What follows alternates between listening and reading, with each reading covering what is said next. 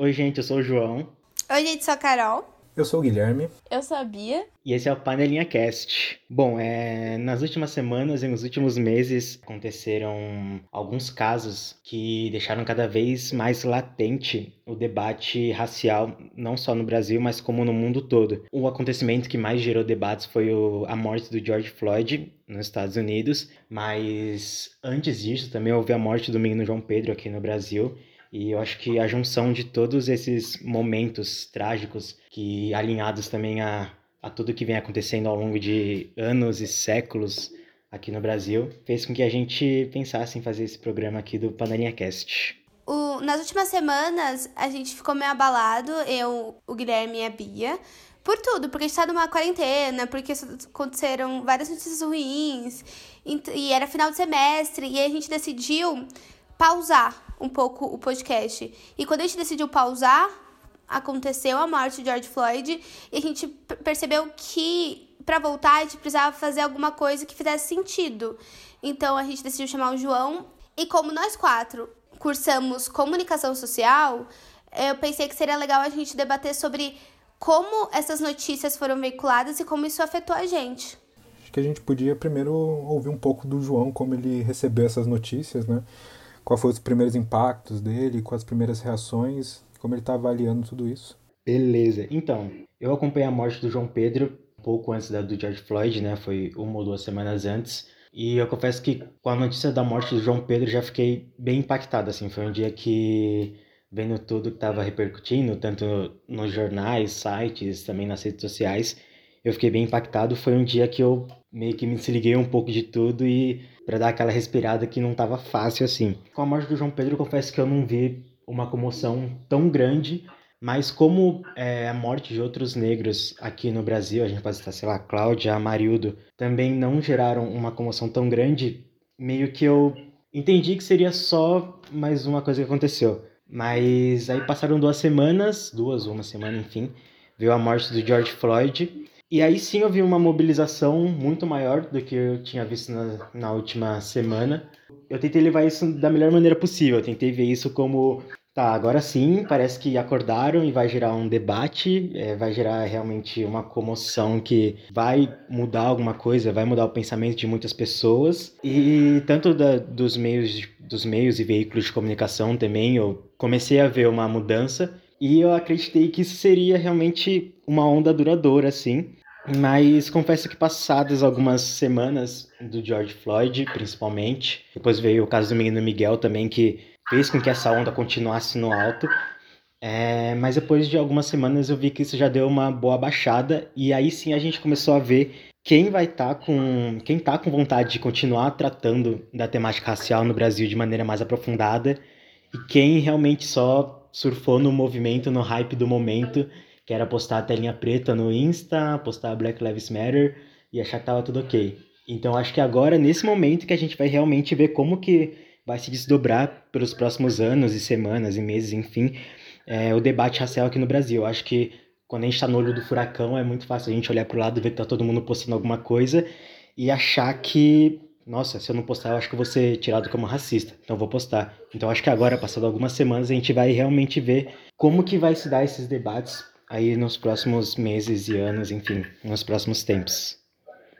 Pensando nisso de só postar telinha preta, é, eu trabalho com redes sociais, né? E aí, eu lembro que no dia, eu vi a gente, no meu trabalho, a gente tinha programado postar uma frase inspiradora.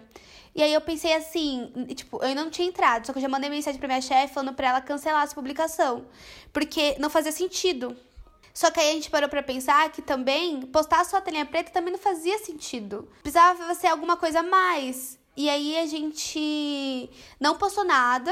A gente contou histórias de personagens não brancos que tinham iniciativas, que tinham negócios, que eram empreendedores, porque fazia mais sentido impulsionar essas pessoas do que só postar uma telinha preta. Eu acho que é tentar ir além do ativismo digital, né? Que é fazer as coisas porque tá na moda, porque vai ficar feio se você não postar, se você não fizer alguma coisa que todo mundo tá fazendo. Eu acho que o ativismo real é esse, o que também é digital, mas o que você faz de fato algo, sabe? Por exemplo, procurar a história de pessoas não brancas, sabe? Você, você você dedica um tempo, você, de, você tá sabe, mostra um certo empenho, uma certa dedicação. Muito mais do que, sabe, postar alguma coisa só porque tá todo mundo postando, sabe? É legal contextualizar. Acho que todo mundo que ouve a gente, ou a grande maioria, já meio que pegou essa discussão de como o Blackout Tuesday lá, é, que foi o movimento de você postar uma foto preta, num quadradinho preto no seu feed do Instagram, é, com, assinando com a hashtag Blackout Tuesday, ele não ajuda necessariamente a a causa, a passar informação, porque a, a principal crítica é que você está você tá assinando com uma hashtag, a hashtag tem a função de reunir todas essas postagens para você criar ali um espaço virtual que você consiga articular várias informações diferentes e vários pontos de vista diferentes de várias pessoas. Você padroniza tudo isso numa tela preta, sem nenhum tipo de informação, sem nenhum tipo de contextualização, você está mais contribuindo para um silêncio do que necessariamente passar informação, conhecimento, né? É, acho que foi a principal crítica em relação a esse, essa ação. Né? É muito difícil porque a maioria das postagens eram, quer dizer, todas eu diria que são postagens bem intencionadas, assim, com boas intenções de você postar o quadradinho, que você uh, tá querendo se engajar com o movimento, mas. Acho que as pessoas sentem que elas precisam fazer alguma coisa, né? Rolou muito o medo de ser cancelado. É, exato. E é muito difícil apontar esse erro, porque é um erro mais técnico em relação à rede social, o uso de, de, de ferramentas digitais para o ativismo mesmo, porque tem toda uma sensibilidade em relação a pessoa, tipo, tá é, disposta a ajudar, só que você aponta lá um erro técnico que a pessoa está fazendo, ou você. E a pessoa pode pegar meio mal, né? Isso. Então, no calor do momento ali, era meio difícil você também é, é, dosar essa, esse nível de crítica ali. E agora, acho que passado um pouco do, do calor do momento, a gente pode apontar e, e para que a gente não cometa isso novamente, né? Eu acho que foi o comer. Tipo, é, é tarde, né, gente? É 2020, não era pra gente estar. Tá fazendo isso, não era pra gente estar tá aprendendo, não era pra, pra isso ter vir, tá, tá virando pauta agora, não era, mas mas parece que vi, tá virando pauta. Talvez não da maneira que deveria, talvez tarde demais, mas tá virando. Então, talvez seja uma, tá, as pessoas estão aprendendo a como, não sei, como serem antirracistas, sabe?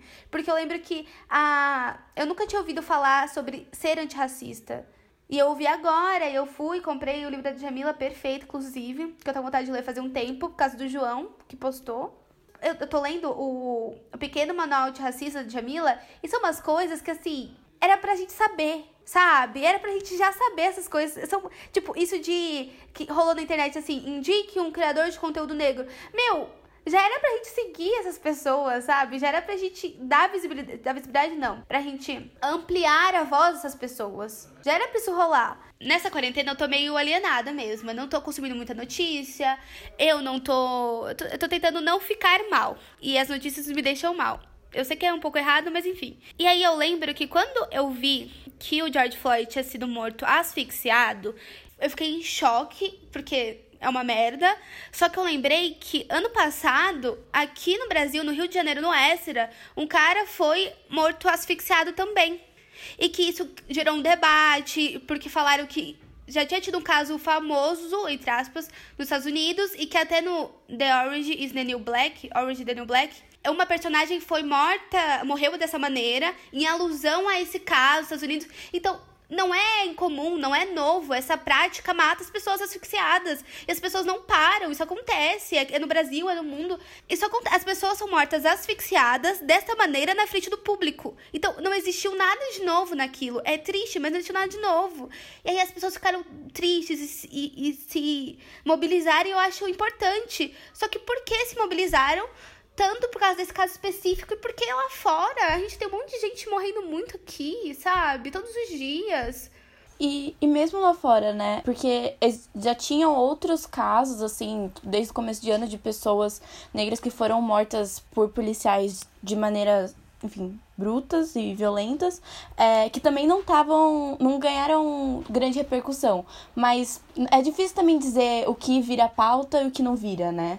Quais são as pessoas que ganham visibilidade e quais não ganham. Porque as que não ganham, não ganham também, né? Eu acho importante aqui a gente falar que eu, Bia, acho que todo mundo sabe, mas falar, né? Eu, Bia e Guilherme, a gente fala do nosso local de fala de pessoas brancas, né? E o João É o homem negro. Você se identifica como homem negro, João? Me identifico como homem negro. Mas, então, é, a gente fala do nosso local, de, nosso lugar, né? Só deixando claro isso. É, da nossa experiência social também. Né? Isso.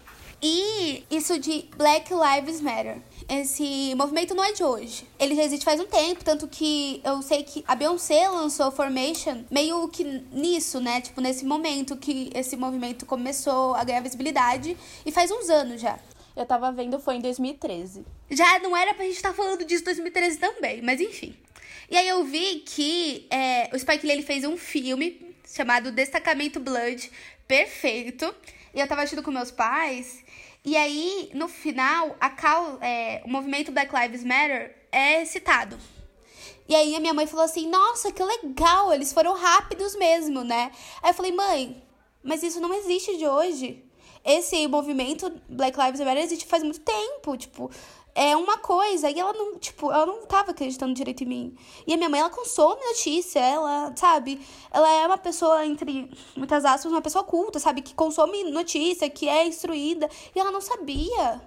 É porque eu acho que também tem isso da gente esquecer algumas coisas, né? Não sua mãe, assim, não culpando sua mãe, mas nós, como sociedade, a gente tende a esquecer alguma, algumas coisas e elas, quando elas voltam à tona, a gente lembra, ah, esse movimento existe, sabe?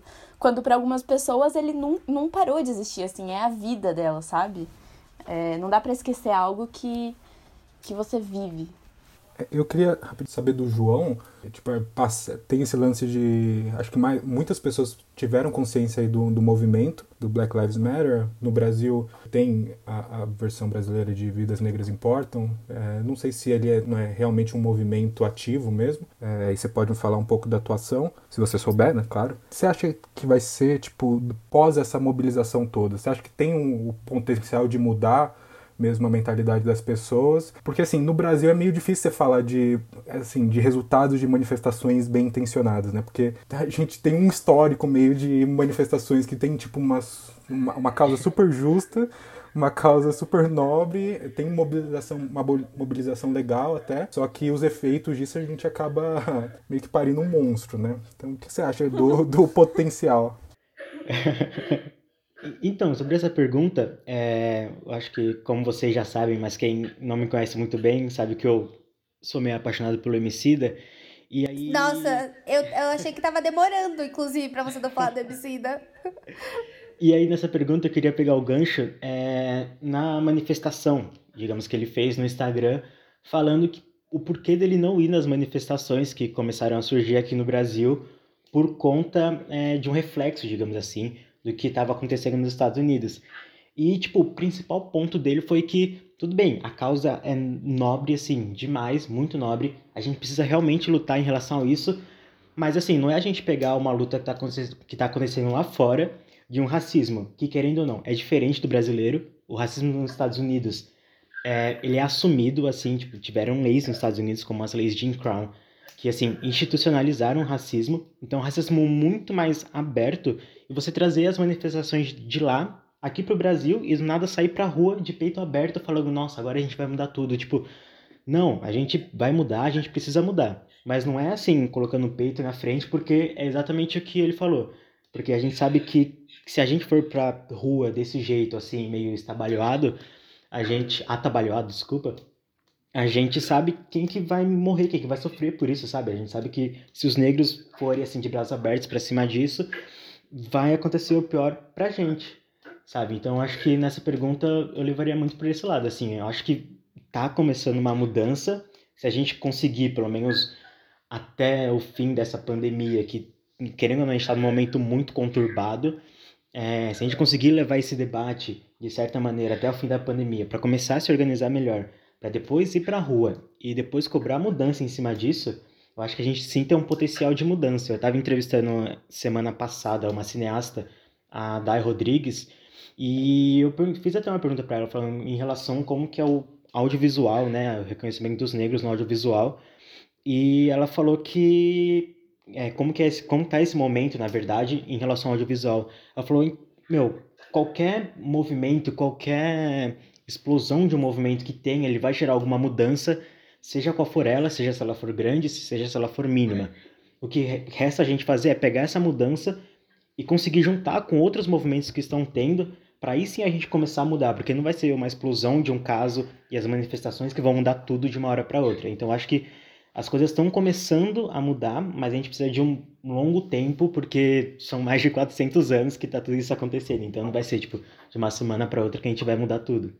No, no, nas manifestações nos Estados Unidos, eu não sei em outros lugares, rolou uma coisa que eu achei bizarra, mas achei importante, que era o cordão humano de pessoas brancas ao redor das pessoas negras das manifestações, para proteger essas pessoas. Eu achei bizarro, porque é bizarro que a polícia não vai para cima das pessoas brancas, é bizarro.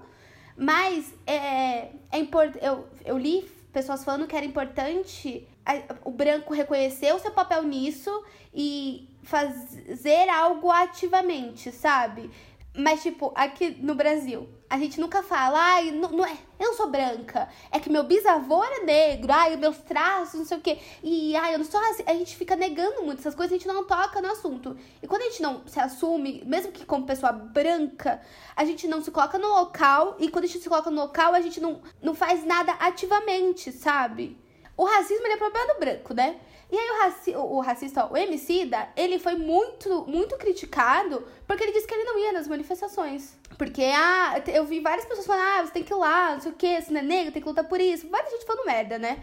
E, gente, pra mim, eu acho que não era nem pra ter... Estamos numa pandemia, as pessoas estão correndo risco de se infectar. Era só pra branco ir lá e lutar por isso, porque não faz sentido. O problema é nosso, a gente tem que resolver isso.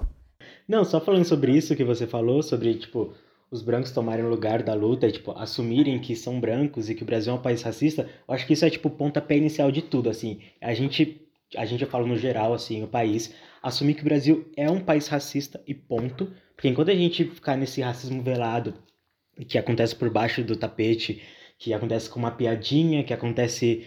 Tipo, acontece de maneira também muito explícita com um policial matando um menino de 14 anos com um tiro nas costas, mas é que a gente fecha muito olho para isso. Mas enquanto a gente mostra meio que o Brasil é um país racista e que existe sim brancos, existem sim negros e que não existe nada de uma democracia racial que falam e tal, que o Brasil é um país todo miscigenado, não. A partir do momento que a gente conseguir separar essas caixinhas, aí sim a gente vai conseguir avançar ainda mais na luta, sabe? Porque eu acho que enquanto continuar essa porque ah, o, Brasil é um, o Brasil é um país um pouco racista, porque eu não sei, não. O Brasil é um país racista Existem brancos, existem negros, e a partir desse momento a gente tem que pensar em como se unir para fazer uma luta para acabar com o racismo, assim. É que eu queria saber, na sua opinião, se como você vê tipo a articulação desse, do movimento tipo negro, é não só do movimento negro, mas as tipo forças progressistas que também é, apoiam a causa, é, tentam desconstruir um pouco do racismo e, e, mas eu queria saber como você vê tipo essa articulação das pessoas, tipo porque a gente vê muito do o lance que você falou da democracia racial. Isso é tipo, muito usado como retórica para é, tipo, tirar o crédito dos movimentos negros que reivindicam pautas, pautas negras de, de, de ganho social. E do lado de lá, digamos assim, eles têm uma, uma, articulação muito forte, né? Tipo, por mais que sejam muita gente falando muita coisa, tem tipo ali pessoas, blogueiros e, e, e que constituem uma certa unidade, né, de pensamento. Ele é tipo você vê, sei lá, no YouTube, quando você vê a é, pesquisa falando sobre, sei lá, formação de, de adolescentes para a extrema-direita no YouTube, por exemplo, você vê que tem canais, tem focos ali de atenção que eles meio que criam retóricas, né? Eles, eles, são, eles só servem para isso. Eles criam retóricas para as pautas que estão surgindo, também criaram é, retóricas sobre as, os protestos antirracistas e tipo eles são muito fortes, muito muito mobilizados, muito articulados entre eles e conseguem uma mobilização forte contra esse contra o movimento antirracista. Eu queria saber de você como você acha que tipo tá o, o articulação do movimento para contrapor essa, essa organização. Então, é, no meu ponto de vista assim, eu confesso que eu não sou muito por dentro tipo dos movimentos em si. Mas é, conhecendo, eu conheço alguns movimentos de faculdade, quer dizer, alguns não, muitos de faculdade, na PUC, por exemplo, com o Negraçou, aí tem os da Casper também, que eu já dei uma olhada. Enfim, todas, a maioria das faculdades hoje em dia tem um movimento. Eu conheço o Movimento Negro Unificado, que é o MNU, que eu já fui em palestras também. Enfim, o, eu vejo o movimento negro no Brasil um movimento grande, mas ainda muito, assim, como que eu posso falar? Subdividido, sabe? Ainda não tem aquela união de falar, tipo, vamos todo mundo agora e vamos e tal. Tipo, eu vejo que cada grupo tem, tipo, pautas muito relevantes, tipo, 99,9% das pautas muito relevantes, tem pensamentos maravilhosos, só que falta, tipo, um pouco mais de uma ligação. Sabe aquele quadrinho de, tipo... Aquele quadrinho que tem, tipo, conhecimento e... Saber e conhecimento que vão ligando os pontos, assim? Eu não vou saber. Mapa mental. Isso, sabe o que eu tô falando? Talvez não entre isso, mas é isso que eu tô. E aí falta tipo um pouco dessa ligação para enfim dar uma força. E aí falando dessa da interseccionalidade que a Carol citou, eu ia falar que como você citou aí é, o outro lado, digamos assim, o outro, o outro pessoal, é, que o, a pauta, se ela continuar tipo só sendo dos negros e do movimento negro, talvez ela vá para frente, mas demore muito mais. Eu estou lendo esses dias muito sobre a interseccionalidade, que seria tipo a união entre a pauta racial e a pauta de gênero e a pauta de classe. Que a partir desse momento a gente conseguir é, conseguir articular esses três movimentos, esses três recortes, digamos assim, do movimento, para aí sim é, começar a mudar o pensamento e mudar os debates, sabe? Então acho que uma coisa muito importante a gente começar a falar cada vez mais é da interseccionalidade, que é pegar a luta racial e conseguir colocar dentro da luta de gênero e conseguir colocar dentro da luta de classe. Eu acho que se não tiver essa união, a gente não vai conseguir combater o outro lado, porque o outro lado, se você for pegar, não é só tipo supremacistas brancos falando sobre negros. Não, é tipo pessoal de direita no geral que tá, digamos, com discurso contra os negros. Então, se a gente fosse tipo só os negros contra eles, de um jeito bem até bem simples falando, se for só tipo negro contra direita, não vai dar certo, sabe? Tem que ter negro, é, é um movimento racial, um movimento feminista, um movimento de classe contra a direita, entendeu? Acho que a gente vai conseguir muita coisa muito mais rápido se tiver essa união entre os três movimentos. As pessoas sensatas têm que se unir, é isso. Porque não sei o que acontece na internet, as pessoas conseguem fazer fama, sei lá, ganhar seguidores em cima de umas coisas bizarras, tipo, em cima de umas opiniões, entre muitas aspas, péssimas. Uma mulher foi lá, uma blogueira, sei lá, falou mal, falou que as manifestações eram é, de barderneiros, sumiu do Instagram e depois voltou depois de duas semanas com um e-book sobre a trajetória da vida dela. E ela ganhou seguidores. Tem gente que começou a seguir ela, tem gente que tá baixando esse e-book. Como que isso pode um negócio desse? Aí tem os produtores de conteúdo negro foda que não cresce. É, eu queria fazer uma pergunta pro João. É, eu, queria, eu queria saber, João, como é que você vê o espaço de uma para que aconteça uma mudança social com o nosso governo de agora? Em relação à pauta racial? Isso. Então, sempre que a gente vai falar sobre esse governo, tem que dar aquela respirada a fundo para não surtar. Mas, assim, é, eu vejo que isso tudo, se a gente for tentar combater de uma vez só, pensar que isso vai mudar até o final do ano, a gente vai estar tá muito errado. A gente tem que tomar, assim, medidas, tipo, emergenciais, que é, por exemplo, pô, Sérgio Camargo não tem condições de continuar lá durante mais dois, três meses fazendo o que esse cara faz, sabe? Tipo, são coisas emergenciais que tem que acontecer agora. Mas eu acho que acho que a base de tudo, assim, parece até meio redundante ficar falando isso, mas é educação, sabe? É tipo, combater o epistemicídio, que é quando você tipo, apaga, é, realiza um apagamento sistemático de autores e histórias negras no geral. Eu acho que é combater isso, é, ter cada vez mais negros é, em faculdades, em em escolas, sendo professores, diretores, enfim, porque é, é meio que uma pergunta que eu vou saber a resposta, mas eu sempre gosto de fazer para sempre voltar o assunto à tona, tipo, quantos professores negros vocês tiveram na vida de vocês, sabe? Tipo, responde, não é, não tô querendo causar nada, é só para realmente mostrar que isso acontece. Tipo, cabe numa mão, sabe? Tipo, na faculdade a gente teve alguns, eu acho que eu tive tipo um ou dois no ensino fundamental, ensino médio eu não tive cabe na mão, sabe? Exato, aí tipo, agora eu trazendo pro meu lado, assim, eu tive um professor negro, que foi o Billy do cursinho, inclusive Billy Malaquias, maravilhoso, um geógrafo impressionante. Eu tive um professor negro na minha vida. E agora pensa no meu momento de identificação, sabe? Quando eu pensar, nossa, eu quero ser um intelectual muito foda aqui no Brasil. Aí eu penso, beleza, é referência de intelectuais que eu tive é, na escola e na faculdade. Aí eu penso, putz, tive só o Billy, né? E aí, sabe, a gente, até você conseguir formar a sua identidade, até você conseguir é, entender como que funciona todo o movimento, como que funciona toda a estrutura, isso leva um tempo, sabe? Então, acho que qualquer mudança que for acontecer vai acontecer por, na, com uma base na educação, e isso vai ser uma mudança que vai demorar um pouco ainda, infelizmente. Mas eu acho que para agora, sim, a gente, tipo, tomar medidas, por exemplo, tirar o Sérgio Camargo, é, combater qualquer medida que o governo Bolsonaro possa aprovar, é, que, por exemplo, quando o ministro da Educação saiu, ele já, tipo, é, barrou na portaria da, da lei de cotas, eu nunca sei como falar certinho isso, mas enfim, ele já barrou isso aí, então, tipo, é não deixar que essas coisas pontuais aconteçam mais e aos poucos ir mudando a estrutura. Então, não sei se eu respondi, mas eu imagino mais ou menos isso. É, porque, não, que isso é uma discussão mesmo, né? É importante porque, tipo, é, voltando ao lance da, da, do engajamento em rede social, em mídia digital, é, em relação ao movimento negro e à pauta antirracista, é, é que pouco disso está se convertendo em medida institucional mesmo, né? Tipo, pouco disso tem resultado prático, né?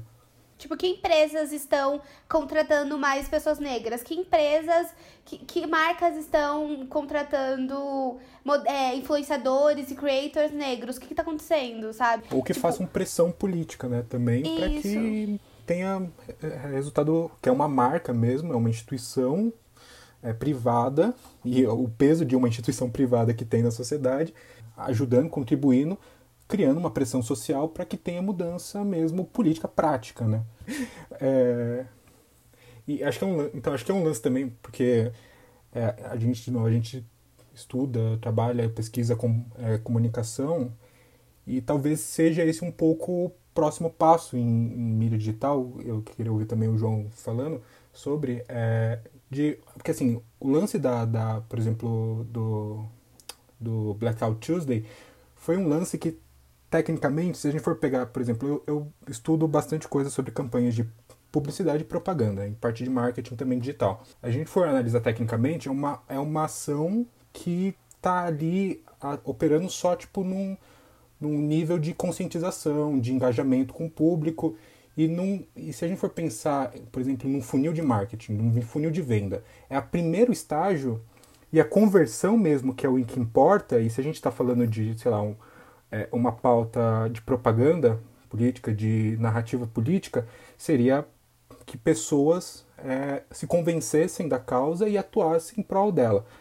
Se a gente está só atuando meio que nessa, nesse, nesse nível da, do, do que a gente chama de consciência de, de causa, consciência de marca, ele não converte em nada. Então, talvez o próximo passo, assim, pensando em, em mídia digital, como ela pode ser ferramenta para é, para ajudar a causa seria tentar qualificar um pouco essas pessoas. Essa, já tem um filtro, a gente já passou por um filtro de pessoas que estão interessadas, que têm interesse é, em relação à causa e tentar qualificar um pouco esse público, no sentido de tipo, dar instrumento, educar essas pessoas para o debate. O que, que você acha sobre isso, João?